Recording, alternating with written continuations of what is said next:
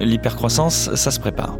Quand on a créé Exotech, on s'est inspiré un petit peu de ce qu'on voyait euh, des startups américaines. Créer dès le début tous les éléments pour être capable de scaler ensuite et de grandir très vite. La manière dont on manage en présentiel et à distance n'est pas tout simplement la même façon de manager. Et ce qui va être important, ça va être de revenir à l'expérience, de revenir à soi. L'avenir du Web 3 et l'avenir de la blockchain est en train de se construire maintenant.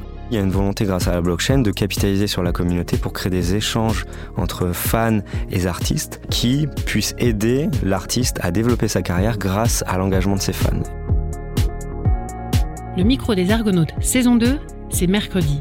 Le MEDEF de Lille s'attaque aux grands sujets d'actualité rencontrés par les entrepreneurs. Comment appréhender le Web 3 Comment garder le lien avec son équipe malgré le télétravail? La réindustrialisation est-elle vraiment possible en France? Je vous donne rendez-vous dès mercredi sur toutes les plateformes d'écoute pour comprendre comment piloter votre hypercroissance avec Romain Moulin, fondateur d'Exotech, première licorne industrielle française. À bientôt!